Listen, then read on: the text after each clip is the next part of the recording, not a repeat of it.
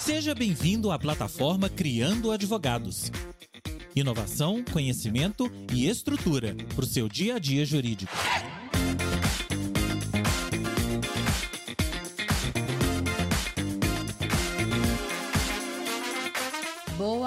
Noite, criando advogados. Bem-vindo ao nosso canal que tem como intenção aproximar, né, os estudantes de direito, bacharel e advogados também. Gente, hoje eu vim falar um pouco com vocês sobre desconto de honorários. Isso, isso pode acontecer. Seu cliente, você apresentou sua proposta para ele e ele vem com aquele pedido de desconto. E a gente fala que começa a chorar.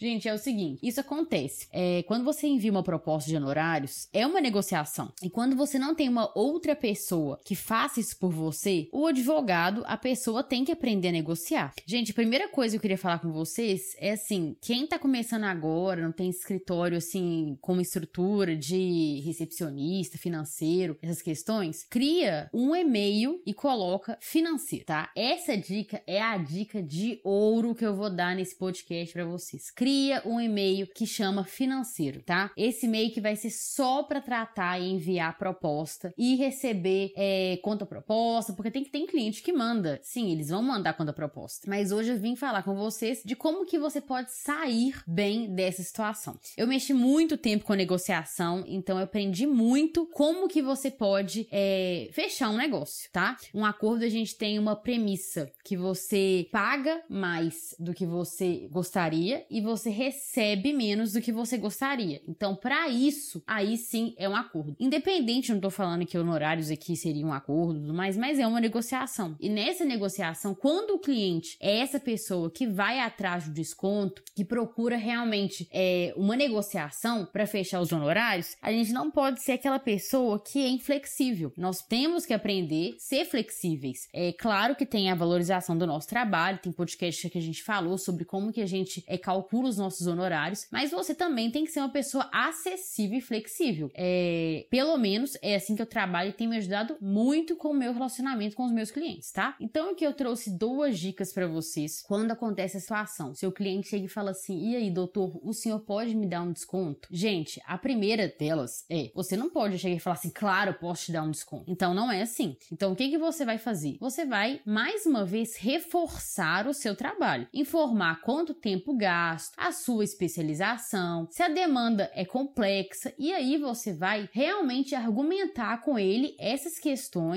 é, ressaltando o seu trabalho. Mesmo assim, não teve jeito. O cliente ele continuou, doutor, me dá um desconto. Tem a segunda possibilidade. Você pode verificar realmente um desconto para ele que não vá te prejudicar na valorização do seu trabalho e no desempenho da demanda. Você pode dar um desconto. Se for também, né, é passivo de desconto se você acreditar nesse desconto. E mesmo assim, tá? Você não quer dar o desconto. Ou mesmo assim, ele permanece permaneceu pedindo desconto. E o desconto que você concedeu, ao ver dele, foi insuficiente. Gente, eu não sei como tá a demanda de vocês, é, como cada escritório recebe, mas cliente, quando ele vem, é porque realmente ele quer o seu trabalho. Quando ele te procura, tem vários outros advogados. Ele quer o seu trabalho, no que, que você vai flexibilizar para ele para que você consiga atender? Aqui no escritório, a gente tem uma premissa de nós atendemos. Nossa, é claro, a gente não coloca o nosso preço lá embaixo, a gente não vai é, desvalorizar o nosso trabalho, isso de forma alguma, né? Que inclusive mais uma vez é proibido. Só que a gente quer atender o cliente, o, o cliente ele veio até nós. Então assim, quando você está no começo, existe uma, flexibiliza uma flexibilização. Acredito também que em escritórios grandes, tá? É, todos são passíveis de, de negociação. Só que você tem que ver se a negociação ela vai te atender e se você acredita nessa negociação que é o mais importante. Então assim, uma outra possibilidade que eu dou para o cliente que não tem condições condições de pagar o valor integral e fica apertado para ele, seria o parcelamento, tá? Você vai fazer o contrato com ele, vai especificar qual que vai ser o valor do, do parcelamento e aí você fecha com ele. Acredito que esse caminho, né, esse processo de negociação com o cliente tem que ser amigável, tem que ser uma coisa leve. Essa questão de criar o e-mail é muito importante, de você não ter o contato direto com o cliente para até para não ficar constrangedor a situação, porque ainda inclusive tem alguns colegas que assim, quando falam honorários, eles não gostam nem de falar de honorários, que ainda realmente tem que aprender. Só que, igual eu falei para vocês, honorários não pode ser um assunto delicado. Então, passando mais uma vez, é, as dicas é que você faça esse e-mail do financeiro para você mandar sua proposta, para não ficar no seu nome do advogado. É, segundo, você vai verificar quando ele te pedir um desconto, informar para ele qual que é a complexidade da demanda, o tempo gasto, você vai valorizar o seu trabalho, por que você chegou naquele preço, porque aquele preço ele foi estudado. Segundo, você vai avaliar o desconto que ele, que ele pediu, ver se tem possibilidade. E a terceira, se mesmo assim não for atendido, você verifica o parcelamento, tá? Espero que tenha ajudado vocês, espero que vocês tenham gostado. Qualquer dúvida, nós estamos à disposição e um abraço para vocês.